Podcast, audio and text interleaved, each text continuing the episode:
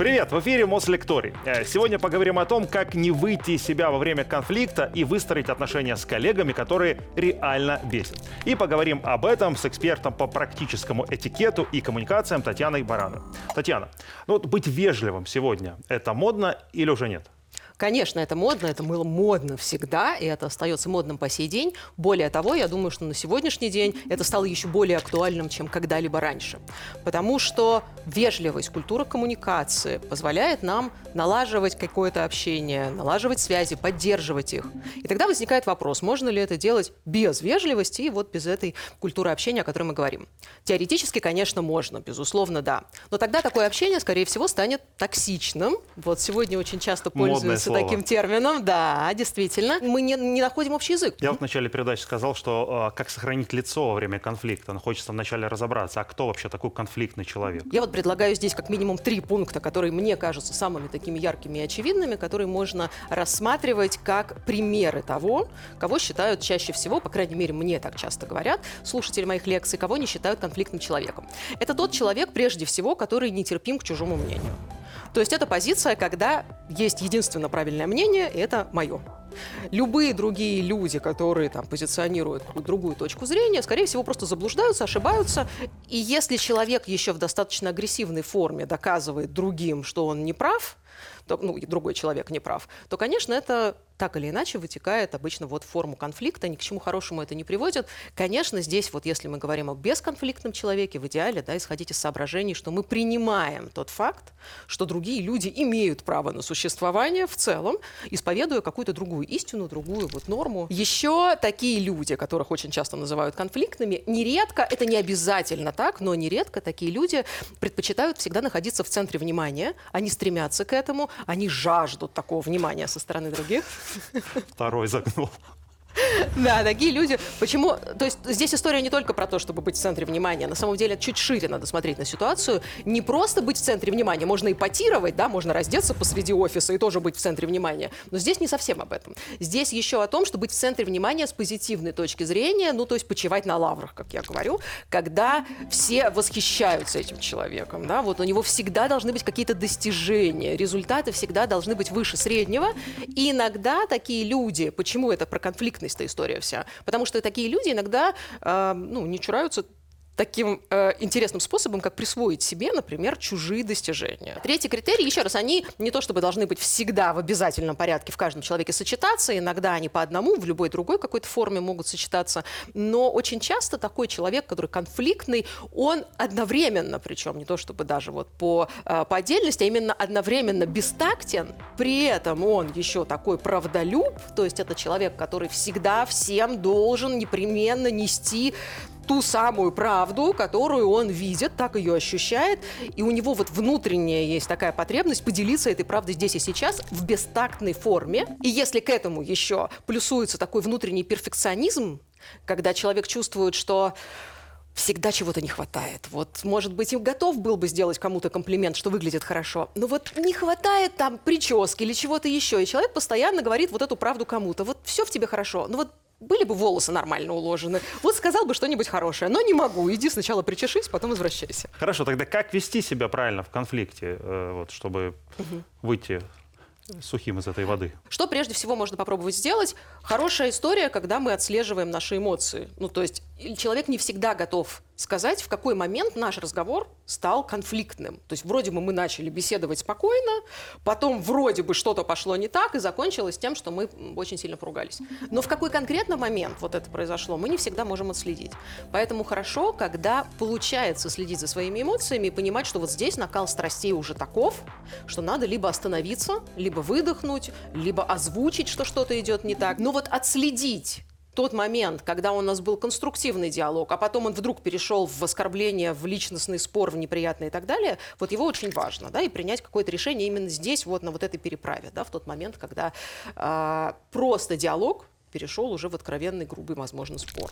Слушайте, ну в конфликте же два человека, и здесь а, как вот научиться и чужие границы вот, э, не переходить, и при этом отстаивать свои собственные интересы, чтобы в этом конфликте не быть все время в проигрышной ситуации. Да, личные границы – это такая важная история, которая, безусловно, предполагает, что я, как люб, ну, я, любой человек да, на моем месте, как нормальный здоровый человек, конечно, забочусь о своем там, внутреннем балансе, о своем психологическом комфорте. И, конечно же, выстраивание вот этих личных границ, которые, как правило, и показывают моим собеседникам, моим визави, окружающим людям, где тот предел их поведения, который я вот считаю нужным здесь установить и который не надо переходить. Это важно. То есть, если я своим коллегам говорю, что по окончании рабочего времени, например, у меня начинается там личная жизнь.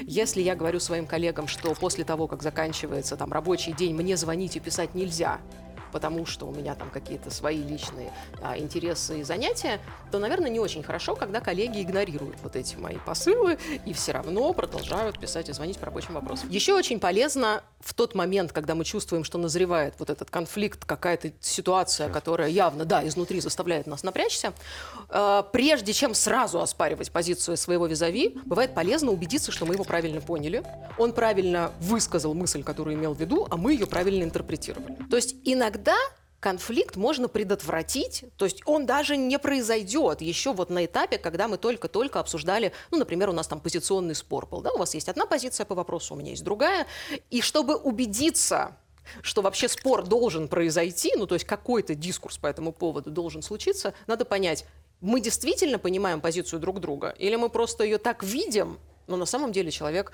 совершенно что-то другое имеет в виду. Хорошая история, когда мы понимаем, что уже все, конфликт, он, скорее всего, неминуем. Мы уже видим, что у нас разгневанный совершенно вот напротив собеседник. То есть я-то, может быть, и молодец. Я все взвесила, выдохнула, в нужный момент все отследила, вот все уточнила.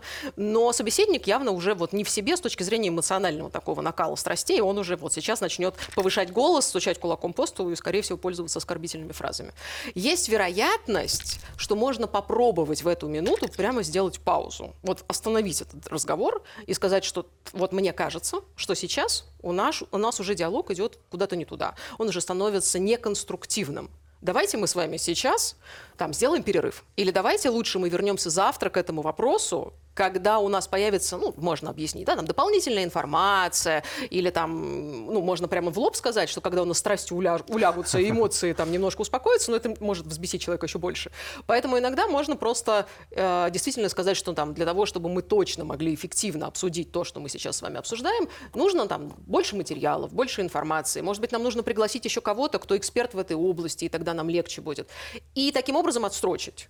Очень часто такой нехитрый способ помогает достаточно серьезно успокоить эмоциональное состояние визави, потому что к следующему дню, ну, если там ничего глобального, нехорошего не случится за это время, к следующему дню он уже будет более спокойным, потому что он уже пережил вот этот эмоциональный свой самый пик, и больше конструктива появится в диалоге. То есть иногда mm-hmm. вот постараться взять паузу или отсрочить разговор, это тоже хорошая идея человеку становится легче. На следующий день, например, становится легче обсуждать. А тут какие-то хитрости. У вас телефон зазвонил внезапно, вы этим перебили беседу. Вот могут быть какие-то такие маленькие лайфхаки?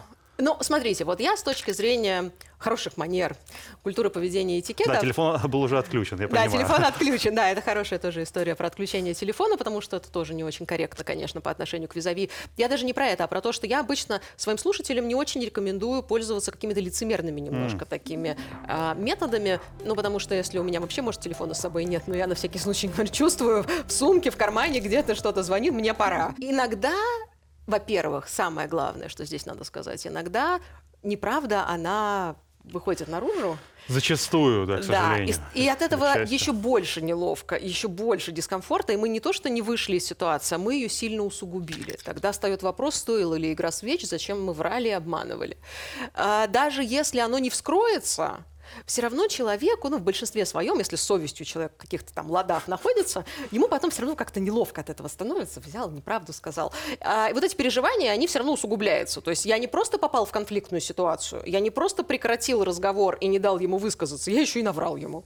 Ну, то есть интересный я такой человек, да, хотел как лучше, а получилось что-то не очень. Поэтому, ну, я, наверное, сказала бы так, я бы это оставила на усмотрение каждого конкретного человека, который попадает в такую ситуацию. Если ему кажется, что это единственное единственный выход из положения.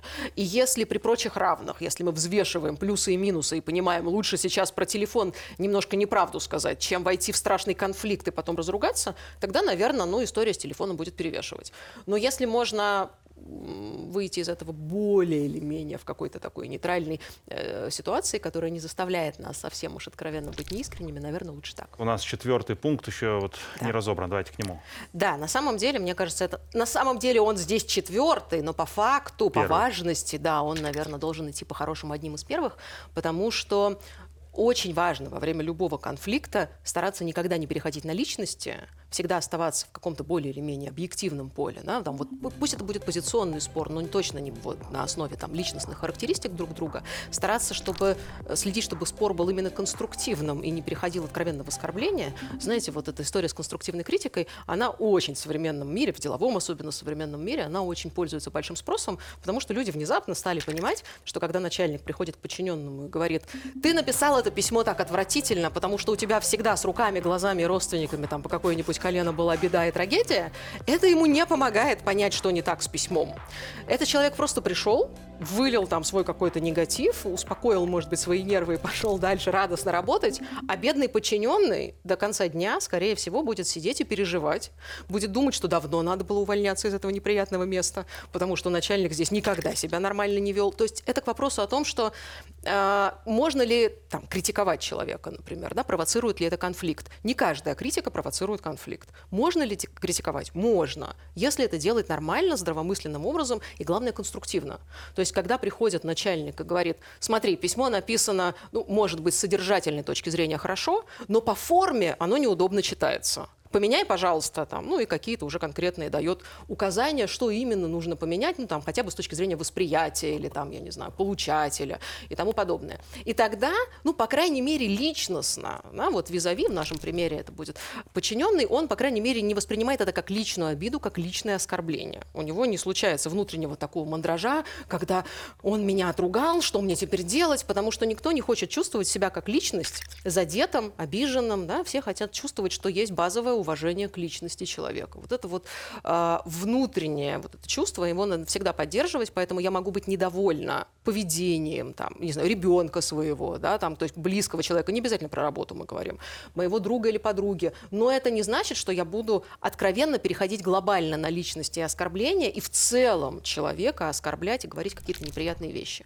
Поэтому здорово, это такой высокий уровень саморефлексии, когда человек может посмотреть адекватно на свою вот ситуацию и подумать, может быть, дам позволить ему великодушно остаться при его мнении. Может быть, не каждый вот этот диалог должен закончиться тем, что я во что бы то ни стало должна переубедить моего визави и перетянуть его на свою сторону. Может быть, иногда мы не придем к конфликту, когда мы вовремя остановимся и прямо скажем вслух, там, условно, хорошо, давай мы, каждый останется при своем мнении, тут такое дело, и, наверное, у нас просто разные взгляды по какому-то вопросу. Слушайте, ну это идеальное условие, рассказывайте, да, саморефлексия, такой уровень, но все же, вот у людей конфликт. Да. А я вот вас слушаю, понимаю, что вы бы были способны его разрулить. А как э, вот человеку, с которым конфликтуешь, объяснить, что нам нужен кто-то, кто поможет нам его решить? Как, например, пригласить такого специалиста, как вы, к решению этого конфликта? А, Чтобы человек, которому ты это предлагаешь, э, не, не послал тебя вот тем самым маршрутом. Это сложная тема, да. потому что, с одной стороны, с практической точки зрения, в деловом мире есть такие люди, которые называются медиаторы. И они действительно, о, они за деньги получают, то есть это прям профессия полноценная. И таких людей приглашают действительно для того, чтобы там, ну, например, две крупные организации не могут договориться по какому-то вопросу, категорически не идет процесс, и тогда они прям официально обращаются к такому медиатору, который приходит и помогает им найти общий язык и вот там прийти к каким-то договоренностям. Подожди, ну это бизнес. А да. вот, например, спорят э, гаишник э, и тот, кого он остановил. Да. Как они этого медиатора пригласят? Вот, я и говорю, что просто официально взять и пригласить там третью сторону, такой третейский судья у нас появляется. Хорошо, когда мы вот, ну, все находимся в каком-то соответственном поле. А когда у нас, да, ситуация на дороге или я с подругой тут как-то пытаюсь поделиться что-нибудь, и у нас ни в какую, конечно, это странно выглядит. Подожди, я за мужем схожу, он нас рассудит. Ну, конечно, в этой ситуации, скорее всего, это будет выглядеть странно. Поэтому здесь надо смотреть по конкретному контексту, насколько это уместно, насколько это правильно, насколько в этом есть необходимость. В медиаторе в этом. Да, в условном медиаторе, потому что далеко не всегда он нам нужен, или можно прямо взять и предложить, сказать, смотри, вот мы с тобой сейчас никак не можем Так. договориться по какому-то вопросу. Возможно, там, я не знаю, кто-то третий наш, там, какой-то общий знакомый, или там коллега из другого отдела, или там чья-нибудь мама, э, теоретически может... Смотрите, дальше очень важно аргументировать. Не просто прийти и нас помирить, потому что взрослые люди обычно на это не покупаются. Скорее всего, эта история будет про практические ценности, когда этот человек третий какого-то, да, мы можем пригласить. Чем она может быть полезен? У него экспертиза в этом выше, у него опыта больше. В том вопросе, о котором... Не в споре, как в споре, а в том вопросе, который мы обсуждаем. У нас же тема есть для спора, скорее всего, какая-то. И если мы там что-нибудь не поделили, ну, я не знаю, мы с подругой там не можем определиться с цветом наряда куда-нибудь. Вот мы прям ругаемся, ругаемся.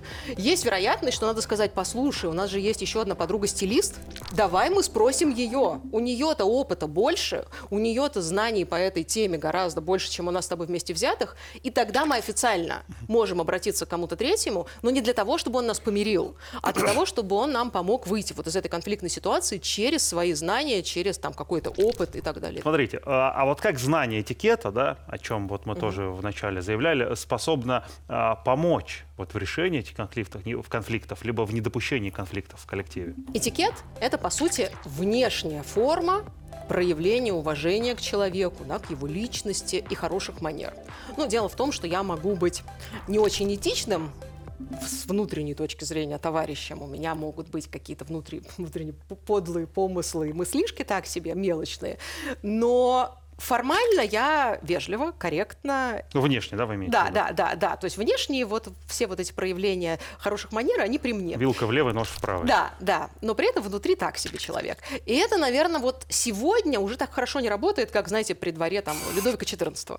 А, почему не так хорошо работает? Потому что сегодня, мне кажется, это прекрасная тенденция, по крайней мере, я ее вижу именно так. Сегодня форма уже не превалирует над содержанием. Сегодня так много говорят об этике. Может быть, слышали, есть такой термин, как новая этика. Это да.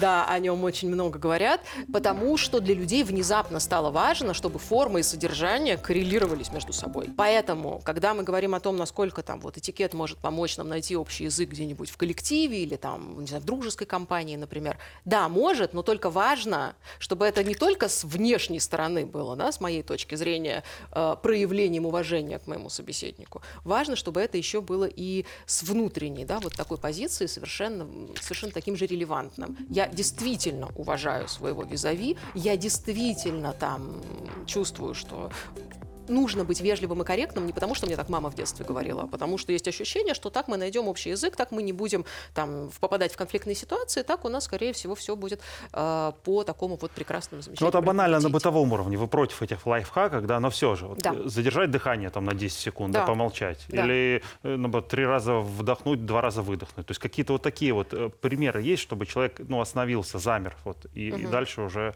не развивался конфликт. Ну, тут, конечно, надо психологов спросить, у них точно вот экспертиза шире в этом вопросе. Я думаю, да, как минимум остановиться. Правда, вот мы об этом говорили, что как только я внутренне ощущаю, что я так закипаю, что вот сейчас точно начну повышать голос и ругаться, и, может, перейду еще на обсценную лексику, то, наверное, в этот момент точно лучше сдержаться. Я как дважды родитель могу сказать, что иногда ну, очень полезное такое умение остановить себя вот в нужный момент. Вот я чувствую, что сейчас я начну повышать голос. Не надо. Что нас органы опеки смотрят, внима- внимательно будьте. Да, да, дорогие родители, не делайте так.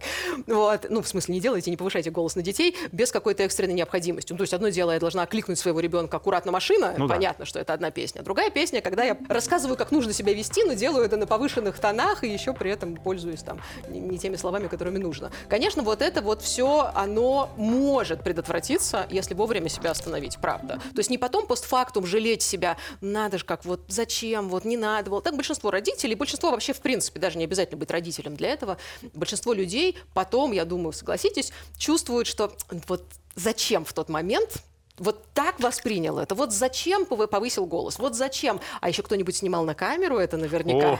Кто-нибудь заботливый где-то из- из-за угла радостно там все это дело фиксировал для соцсетей. И потом становится страшно неловко, и ты думаешь, ну вот как такое получилось? Ну вот, вот сейчас смотрю со стороны, ну повода-то не было, вот такого глобального повода не было. Почему меня понесло? Вот чтобы такого не было, мне кажется, в идеальной ситуации еще раз можно попробовать. Вот отследить это сложно, правда, это так легко посоветовать, но это очень сложно сделать. Но попробовать все-таки отследить, и в этот момент действительно, да, ну вот как-то сделать паузу, вот прям минуту в сторону. Окей. А, мы с вами говорим про конфликт, уже всплывал такой термин, как агрессия, но э, вот наверняка же агрессия, она не возникает внезапно, да, такая мощная. И вот есть такой термин микроагрессия. Вот что, что такое микроагрессия? Это маленькая доза агрессии такая, бамс? Микроагрессия — это термин конкретный, который э, очень четко имеет определение, но так как сейчас его сплошь и рядом используют на повседневной основе, можно сказать, что сегодня, так если широко-широко посмотреть на эту историю, сегодня под микроагрессией подразумевают взаимодействие людей, которые не базируются на основе вот откровенного хамства, грубости, агрессивного поведения, открытого по отношению друг к другу. А это такая агрессия, которая скрыта, которая в полунамеках, в каких-то взглядах иногда. Взглядах даже? Да, даже взглядах. Например, если я буду сознательно игнорировать, например, своего визави или там своего коллегу, вот, ну, не буду на него смотреть принципиально, отворачиваться буду, делать вид, что его нет. Это микроагрессия, позвольте вот погрозить вам пальчиком, что тоже, наверное, не особо по этикету. Есть абсолютно очень четкое определение, что такое невербальная токсичность. О, и сюда, да, невербальная это значит та, которая не с помощью слов передается, а с помощью там жестов, поз, мимики, движений, взгляды сюда же относятся. Ну, то есть сознательное игнорирование, отвод постоянно взгляда, например, это тоже как раз такая микроагрессия, которая в небольших дозах, ну, там, один-два раза, знаете, получилось отвести взгляд, все переживут. Но если ты никогда, никогда, там, не знаю, неделями, общаясь с человеком, не смотришь на него, конечно, человек будет думать, что ты ему, наверное, неприятен. Ну, с этого начинается, как правило, такая э, легкая форма, но уже явного конфликта, который назревает потихонечку-потихонечку. Если мы говорим о вербальном уже непосредственно конфликте, который, опять же, может не всегда же начаться вот с чего-то резкого, кто-то кинул кому-то оскорбление, и они поругались. Очень часто у этого есть какая-то такая медленная фаза, знаете, да, как там, Накапливается, знаю, костер такой, да, который иногда прям сразу вспыхивает, а иногда потихонечку раздувается, раздувается. И вот в самом начале э, очень часто микроагрессия, она даже не очевидна. Ее вроде бы чувствуешь, как-то вот человек тебе не очень. Ну, вроде бы ничего плохого не делает, не оскорбляет, не хамит. Ну, какой-то он такой не очень приятный С в общении. гнильцой. Что-то, да, что-то с ним не то. В микроволновке офисной рыбу разогрел, да? Кстати говоря, Вот. что тоже с точки зрения делового этикета, да, прям совсем дурной тон и нехорошо. Вот, но бывает ощущение, что с человеком общаешься, общаешься, и вот внутренне не расположен к нему. Иногда даже не отслеживаешь конкретные шаги, которые он делает по отношению ко мне, которые меня так сильно расстраивают. Из чего в итоге, это может быть как раз еще раз, это вот история с микроагрессией. Из чего она может состоять, такая микроагрессия? А, Она может состоять, например, из каких-то фраз, которые иногда используют люди, иногда сознательно, правда, ну вот специально так сказал, чтобы вот уколоть, что-то какое-то ядовитое замечание сделать. А иногда люди используют какие-то фразы, ну просто так, я всегда так говорю. Так что это за фразы конкретно? Да, ну, например, их гораздо-гораздо больше, чем я перечисляю, но, например, когда, допустим, э, не знаю, два собеседника общаются, один другому пытается что-то объяснить, а тот не понимает. И вот объясняешь, объясняешь, там, который раз, а ни в какую вот у визави не получается уловить эту идею. И тогда тот, кто объяснял, он нервничает, обычно это еще визуально очень бросается в глаза, и он, да, и он говорит в раздраженным голосом, обычно еще с интонацией соответствующей, закатыванием, языком, э, закатыванием глаз и цоканием языком, мол, что тебе еще непонятно, или «А, как я уже трижды тебе объяснил. И вот это вот все обычно в такой манере произносится, что сложно это воспринять как экологичная, нормальная, здоровая коммуникация. Обычно у визави, конечно, сразу появляется отторжение. Потому что меня представляют как, ну, не очень разумного человека, да? На бывшую, похоже, моего друга. По- Поэтому и бывшую, видимо. Видимо, потому что людям, правда, не нравится чувствовать себя не очень умными. Потому что эта фраза намекает именно на то, что я тебе несколько раз объяснил, а ты так и не понял. То есть, получается, у тебя соображение не такое быстрое, как мне бы хотелось, чтобы оно было у моего собеседника. Людям, конечно, это неприятно. Почему с этими фразами есть смысл бороться? Да? Не потому, что там ну, другой может расстроиться. Не только поэтому, а потому что с практической точки зрения нам эта фраза никак не помогает на самом деле. Да? От того, что я закатила глаза и цокнула языком, мол, что вам еще непонятно. Усиливает только вот этот... Конечно, но вы неприятие. не стали лучше понимать. То есть от того, что у нас до этого никак не получилось найти общий язык, и тут я разнервничалась, еще и нахамила в такой скрытой форме, возможно, это никаким образом нам не помогло решить вопрос, в котором мы сейчас вот здесь с вами находились. Поэтому если задача стоит не просто у меня самоутвердиться за ваш счет, да, не просто почувствовать себя умнее, прекраснее и лучше, мол, вы не понимаете, а я прекрасно разбираюсь. Если у меня задача состоит в том, чтобы вы все-таки поняли, чтобы мы нашли общий язык, чтобы у нас случился вот этот процесс взаимопонимания, то, конечно, здесь вот эти вот все штуки надо куда-то отбросить. Вот эти все фразочки ядовитые, да, нам... И в письме, кстати, точно так же пишут. Третий раз вам объясняю. Или там, как я уже четыре раза там в письме до этого И вам еще сообщил. смайлик, да? Такого смайлика вроде бы нет, но это чувствуется, правда, через подбор слов.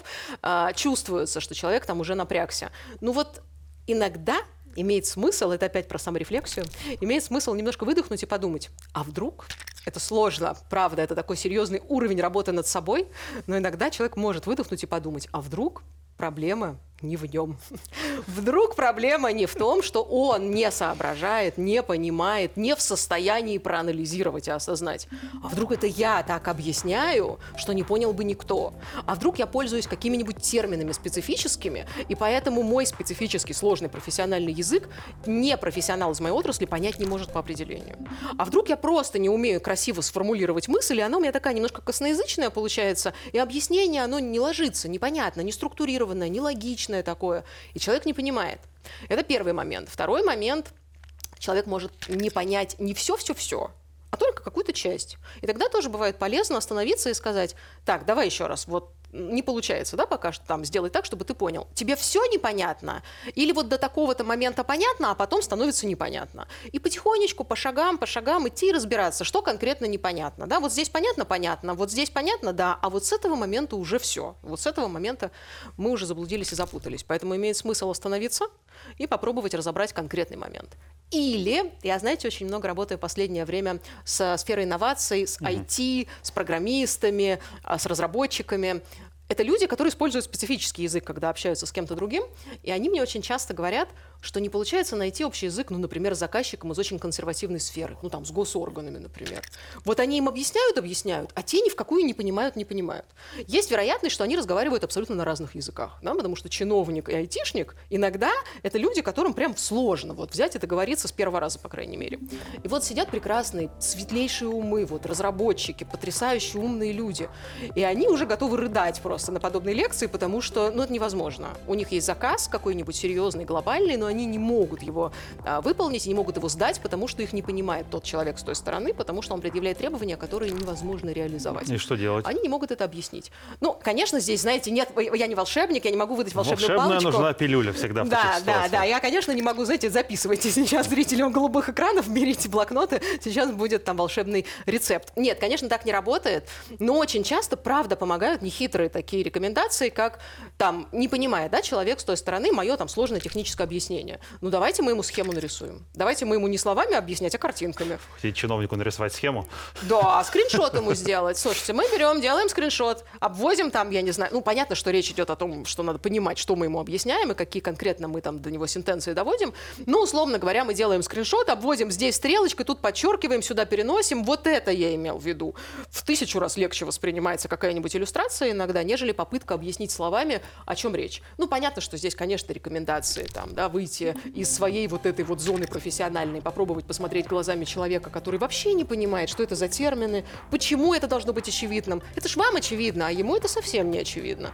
И тогда, конечно, там, да, рекомендуют, ну, есть такой совет, попробуй даже самое сложное объяснить так, чтобы понял там семилетний ребенок. А, да, слышал такое. Да, да, да. И это правда работает. Удивительно, но это работает. Когда человек совершенно из другой отрасли, когда он полный гуманитарий стопроцентный, еще там, может быть, по своим регламентам бесконечно, да, там работает, а ты весь такой творческий технарь, и у тебя, может быть, по-другому устроено мышление, попробуй это объяснять действительно как ребенку. Иногда есть вероятность, что это, это лучше там, поможет нам да, в процессе найти общий язык вот этого поиска и, и э, взаимной коммуникации, нежели я буду настаивать на том, что тут очевидно, ну понятно, ну я все правильно объясняю. То есть тут всегда надо отталкиваться от цели коммуникации. Цель коммуникации должна быть очевидной, прозрачной и общей у собеседников. Если у нас у обоих есть с э, моим визави желание разобраться и понять, Значит, надо найти возможность объяснить и сделать так, чтобы в итоге вот это объяснение дошло до адресата, и он его осознал. Ну, а если я хочу быть просто таким токсичным, неприятным человеком, это уже история несколько другого характера.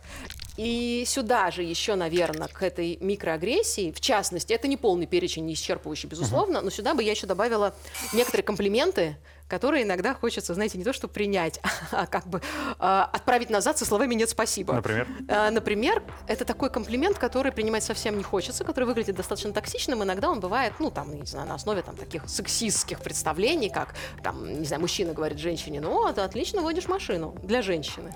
А. И в этот момент стойкое ощущение появляется, что... По-моему, од- ты отлично одни готовишь мужчины- для мужчины. но это тоже встает большой вопрос. Обязательно ли нужно подчеркивать здесь вот пол человека, которому мы делаем комплимент? Почему нельзя сказать, что ты просто хорошо готовишь? Почему надо уточнить, что для определенной категории лиц или там людей такого-то возраста, давайте тогда подчеркивать, да, для людей 40 лет ты неплохо справляешься там, не знаю, с Неплохо обязанностями выглядишь, по да? дому.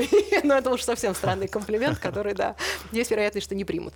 То есть иногда бывает комплимент, ну, вроде бы человек и не пытался оскорбить, возможно, ну, есть вероятность, но он так странно прозвучал, что скорее нет спасибо, нежели как приятно, что ты это отметил. Это тоже такой язык микроагрессии, который здесь очень важно заметить, что микроагрессия не всегда целенаправлена, она не всегда обязательно используется человеком для того, чтобы задеть, уколоть и сделать плохо.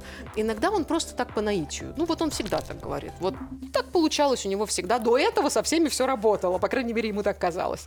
И тут в какой-то момент кто-то расстроился. Поэтому смысл микроагрессии как раз именно в том, что она не всегда преднамеренная. И вот здесь опять очень желательно не сразу вспыхнуть, да, как ты можешь, да, вот не сразу задыхаться от гнева и вступать в какую-то там полемику страшную, да, сейчас мы с вами поругаемся, а попробовать опять успокоиться и понять, ну, по возможности, да, там, какими-то дополнительными вопросами, я не знаю, в процессе коммуникации, это он действительно старается сейчас меня оскорбить? Или просто, ну вот, ну он такой, ну я не могу взять, перевоспитать человека в процессе беседы. Поэтому хотя бы разобраться в его мотивах иногда бывает очень полезно. Давайте обсудим вот современную э, ветвь этикета, если так можно сказать. Это этикет в мессенджерах, да, вот, потому что мы там проводим сейчас большую часть времени. Это голосовые сообщения, это надо ли там здороваться. Вот э, какой этикет царит э, в этих мессенджерах сейчас и должен быть? как минимум есть некоторые нюансы, которые обязывают нас научиться, если уж мы про мессенджеры, да, там про, ну, давайте сначала про письменные коммуникации, потом про там аудиосообщения поговорим. Так вот, если мы пользуемся текстом, получается, что вот использование мессенджеров на сегодняшний день обязывает нас научиться так формулировать мысли, так формулировать свои идеи, чтобы собеседник точно не вложил туда не тот смысл, который я подразумевала. Потому что, общаясь в оффлайне, я могу передать какую-то мысль, знаю, одну и ту же идею могу передать с помощью интонации одним образом, а могу другим. Могу задействовать там невербальный язык, да, там жесты, позы, мимику могу задействовать, и вы поймете одну и ту же фразу определенным образом, когда я там э, одни действия выполняю, и по-другому ее, ту же самую фразу воспримете, когда я, да, там, интонационно окрашиваю ее иначе. Начнем с того, что когда люди, ну, допустим, я не знаю, более или менее формальная у них коммуникация, то есть они не то чтобы очень близкие друг к другу товарищи, и вроде бы неловко сразу смайлик ставить. Ну, как-то, наверное, нет, наверное, Можно не скобочку поймет. для начала? Есть очень много людей, которые думают, что... Ну, как думают? Люди правы. Достаточно много людей, которые считают, что нормально можно взрослые люди в формальной ситуации должны общаться без дополнительных вот этих вот там изобразительных а, знаков. Можно общаться буквами. И тогда они а, начинают переписываться, не включая вот никакие изобразительные средства. Ну, например, вот я часто привожу пример а, разной аудитории, причем я работаю со студентами, людьми старшего пенсионного возраста, из деловой аудитории, неважно, кто по возрасту и по полу там среди участников такого опроса присутствует, я очень часто прошу их обратить внимание на вот сообщение, которое, допустим, э, я, ну или там прошу каждого для себя представить, что он это сообщение отправил, ну, допустим, там своему коллеге, положим, да, и там обычное сообщение в мессенджере. Привет, можешь помочь с подготовкой отчета? И вот нам отпра- отправляет ответ вот этот вот коллега, которому мы это написали. И он нам пишет, нет точка, занят точка. И я спрашиваю людей, как вам кажется, в ответном сообщении есть пассивная агрессия? Вот вы как думаете? Как Я думаю, отвечают? что... Да непонятно, она может быть, а может, если человек действительно занят. Да. Мгм. А чаще всего? А чаще всего просто посылают тебя. Да, чаще всего люди так и отвечают. Люди говорят, ну, наверное, ну, может быть, но скорее все-таки нет. Очень часто, особенно вот там более юное поколение, там студенты, мне очень часто со школьниками работаю, вот старшие школьники тоже примерно подобные вещи рассказывают, что точка в конце сообщения – это гарантированный признак пассивной агрессии.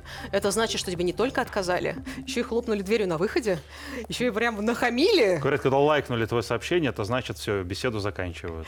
А, ну, это немножко из другой Да? оперы, но теоретически это помогает более экологично выйти из коммуникации. Знаете, когда спасибо и вам большое спасибо, было приятно познакомиться и мне тоже, и кажется, что уже надо это прекращать. Где этот конец коммуникации, Уже, да? да, это как-то затягивается, тогда считается, что лайкнуть вроде бы э, это улыбнуться на прощание и корректно уйти. А поставить точку в конце сообщения, это вроде бы хлопнуть дверью и нахамить, ну и как бы возмутиться, как ты вообще додумался ко мне с этим обратиться. Хотя это правило русского языка, да, по сути. И это удивительно, потому что действительно вот среди деловой аудитории гораздо больше людей, особенно старшего возраста, которые говорят, подождите, меня в школе научили, что грамотные люди используют там знаки препинания не для того, чтобы заигрывать с собеседником, а для того, чтобы показать, что здесь предложение закончилось, а здесь оно продолжается, если это запятая, например. И то, и то верно. И тогда, мне кажется, в современном цифровом этикете он, он конечно, неоднозначен. Да? Этикет вообще это не уголовный кодекс, в котором так делай, а так не делай, в противном случае в тюрьму. Э, Конечно, здесь все не так однозначно. Но идея-то в чем? Идея в том, что э, надо учитывать, просто учитывать тот факт, что тот, кому я отправляю какое-то сообщение, может его неверно интерпретировать. И тут опять встает вопрос. Мне важно только мое собственное мнение и позиция, я пишу точку, потому что я уверена, что это грамотно. А как он ее там интерпретирует, это его проблема. Это первый вариант развития событий. Второй вариант развития событий. Мне важно, чтобы он нормально включился в коммуникацию, и он не сидел, не обижался, хотя я не собиралась его обижать. Вообще я совершенно спокойно, нейтрально написала. А чтобы нормально он это все осознал и спокойно мне ответил, и мы с ним дальше как-то там продолжили взаимодействовать. И тогда это вот, знаете, вам шашечки или ехать, это туда. Поэтому если здесь история про то, чтобы мы все-таки точно, нормально друг друга поняли, действительно в современном мире рекомендуется в мессенджерах, конечно, если, если это не супер там какая-то консервативная коммуникация, если там не очень официальный там человек с той стороны, если мы можем себе позволить, ну так по, по контексту ощущается, поставить смайлик, действительно скобочку можно поставить, потому что в русскоязычном прекрасном нашем вот э, этикете мессенджеров скобочка воспринимается как вежливая улыбка. И тогда вроде бы в конце это я вам просто вежливо улыбнулась. Там поставила 2-3 скобочки, это прям я широко улыбнулась. Да, поставила много скобочек, это мне прям весело Да, анекдот нет. вспомнил. Да.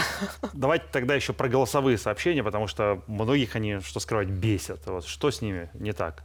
С ними все хорошо. История про то, что голосовые сообщения удобные. Люди очень часто говорят, что они экономят время. Вопрос только в том, кому они удобны. Потому что отправителю они экономят время, а получателю чаще всего как раз с точностью да наоборот. Они заставляют его послушать гораздо больше, да, вот там по- потратить времени на то, чтобы прослушать это голосового сообщения, нежели они бы пробежали глазами по тексту, да, вот люди, которые получают. Или, например, просто технически неудобно, ну там, я не знаю, я где-нибудь там на совещании, на переговорах, ну какое-то у меня там важное дело вокруг, я ни куху не приложу, ни наушники не вставлю, и вообще никак, конечно, и громкую связь включить не могу. Поэтому чисто теоретически никто же вам, конечно, не мешает обмениваться голосовыми сообщениями в любом формате. Вопрос только в том, насколько это удобно для получателя, насколько сейчас ему комфортно взять, нажать на кнопку «прослушать» и действительно вот приступить к прослушиванию. К тому же очень важно не забывать, что если вы не профессиональный спикер или оратор, велика вероятность того, что эм, в какой-то момент голосовое сообщение превратится в не совсем структурированный поток мыслей, особенно когда человек где-нибудь едет за рулем и записывает голосовое, и он периодически отвлекается на то, чтобы поругаться с кем-нибудь из соседних машин, потом он возвращается к голосовому, да, продолжает его надиктовывать, и там голосовое на 7, 8, 10 Кнопочку минут. умножь на 2 для этого придумали. все равно, все равно ты сидишь и думаешь, когда мы дойдем до сути, да? Человек говорит, «Э, это самое, что хотел сказать, о, там, красный свет, извини, да, отвлекся, о чем я, и все это слушаем, мы слушаем, мы слушаем. Поэтому здесь этикет, на самом деле, ну, нашел, мне кажется, элементарное решение, но оно абсолютно универсально. Если мне очень надо отправить голосовое сообщение, если я могу себе позволить, если там вопрос не супер экстренности, просто спросить у моего визави, удобно, если я отвечу вам с помощью голосового. Если он говорит, да, конечно, без проблем, ну, все, значит, морально мы с себя сняли вот эти все обязательства по поводу того, что мы уточнили, насколько комфортно моему собеседнику. Если человек говорит, вы знаете, у меня сейчас там рабочий процесс, я никак не смогу прослушать, ну, придется искать возможности тогда писать текстом. К тому же, чаще всего большинство людей мысль выражает именно в текстовой форме гораздо более лаконично, емко и четко, нежели голосом. Поэтому э, голосовые сообщения нормально, они хороши, нет никакой с ними проблемы, да, не надо там отдельный котел в аду там для тех, кто ими пользуется, готовить. Но надо, чтобы они были уместны и точно были удобны обеим сторонам. Знаете, я сегодня вам задаю вопросы, и очень надеюсь, что среди них не было вопросов бестактных, но тем не менее, они попадаются, как на них реагировать, как на них отвечать? Да, бестактные вопросы сплошь и рядом, правда, это один из самых частых вопросов, которые волнуют людей, как на них реагировать. Очень часто люди говорят, постоянно кто-нибудь интересуется, ну там, у тех, у кого еще нет семьи, ну когда уже, когда обзаведешься семьей. Да, рожать. Да, да, да, когда за ребеночком пойдете. Сюда же, кстати, относятся вопросы и, например, про заработную плату. Да, ну, ну, ну скажи, ну сколько получается в месяц? Да, это вот это с премиальной частью, без премиальной, это чистыми, там, это с НДСом.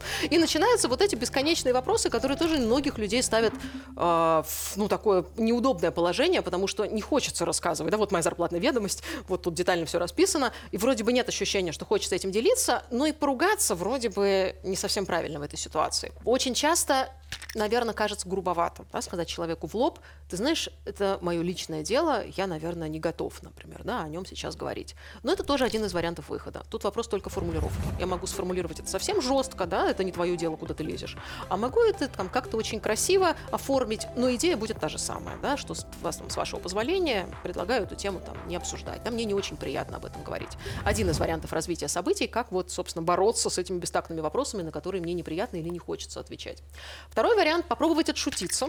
Работает лучше всего, но здесь, конечно, понятно, что нужно обладать определенным чувством юмора, смекалкой, быстротой реакции. Угу. Потому что, когда задали внезапный бестактный вопрос, надо очень быстро сориентироваться на месте и собраться, чтобы еще и как-то оригинально пошутить, при этом никого не обидеть. И это, конечно, ну, не очень легко, но здорово, если получается. Можно попробовать поменять тему ну вот меня там спрашивают, да, каких-то там семейных нюансах, а я как-то аккуратно там, э, уклончиво, да, нет, что-то, хоп, ответила, ответила, и плавно-плавно так бочком-бочком перевела разговор. Почему это бывает важно в некоторых ситуациях? Потому что Люди ведь не всегда хотят прям точно узнать про количество ваших запланированных детей.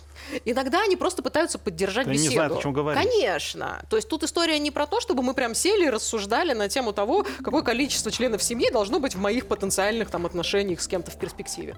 А эта история исключительно про то, что э, если я предложу моему визави взамен более интересную тему, есть вероятность, что он радостно отбросит тему там семьи и детей и схватит тот вариант, который я ему сейчас вот там предлагаю.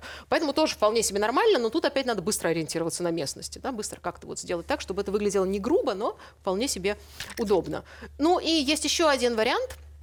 Это, наверное, про вопросы, которые подразумевают все-таки определенную микроагрессию, когда кажется, что уж слишком навязчив человек, вот он настаивает, чтобы мы непременно обсудили с ним какие-то вопросы, которые нам совсем бы не хотелось обсудить, тогда есть тактика, предполагающая, что мы можем задать ему встречный вопрос, встречный вопрос любого характера. А ты? Да, да, либо, либо прям вернуть его, отзеркалить назад, да, у тебя у самого-то как, собственно, там с этим делом. Э, либо встречный вопрос может быть, он немножко грубоват, но еще раз, эта история про то, надо понять, я защищаю свои границы, обороняюсь, или я просто пытаюсь аккуратно, вежливо и этично вести беседу. Поэтому если вдруг вопрос про оборону уже стоит своих личных mm-hmm. границ, иногда есть смысл спросить, а, а, почему вам вдруг это интересно, да? Вот вы сейчас зачем спрашиваете такие вещи? Хорошо. А, ну и э, вот еще о чем хотел с вас спросить, о конструктивной критике, да, потому что мы вначале говорили про критику, да, а вот конструктивная критика, а как на нее реагировать и стоит ли вообще с ней соглашаться, если действительно конструктивно, как ее понять? Да, конструктивная критика – это очень полезный инструмент обратной связи, как они и говорят. Э, действительно, мы говорили о том, что сама по себе критика, она полезна. Главное, чтобы она несла правильный посыл и заряд да, в этом плане.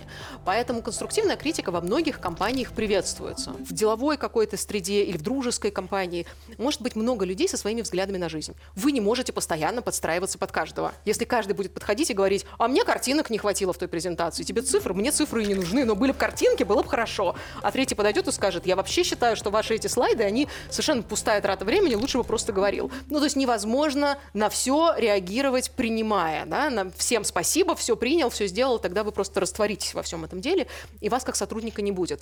Но если уметь реагировать на конструктивную критику не с обидой, и это сплошь и рядом. Особенно вот у нас это бывает очень часто. Я работаю с деловым сегментом, и очень часто вижу, когда люди говорят, какое он имеет право там, судить мою работу, например. Судить можно по-разному, да, и тут надо понять, человек правда приходил и судил, сказал, мне не понравилось, я считаю, что ты отвратительно делаешь презентации, это некрасиво, на мой взгляд. Это судить. Ну, это судить субъективно, и непонятно, зачем ты это сказал. Потому что как это ему помогло? Никак. Ну, то есть, да, это можно рассказать где-то там в дружеской компании, но здесь это не помогает.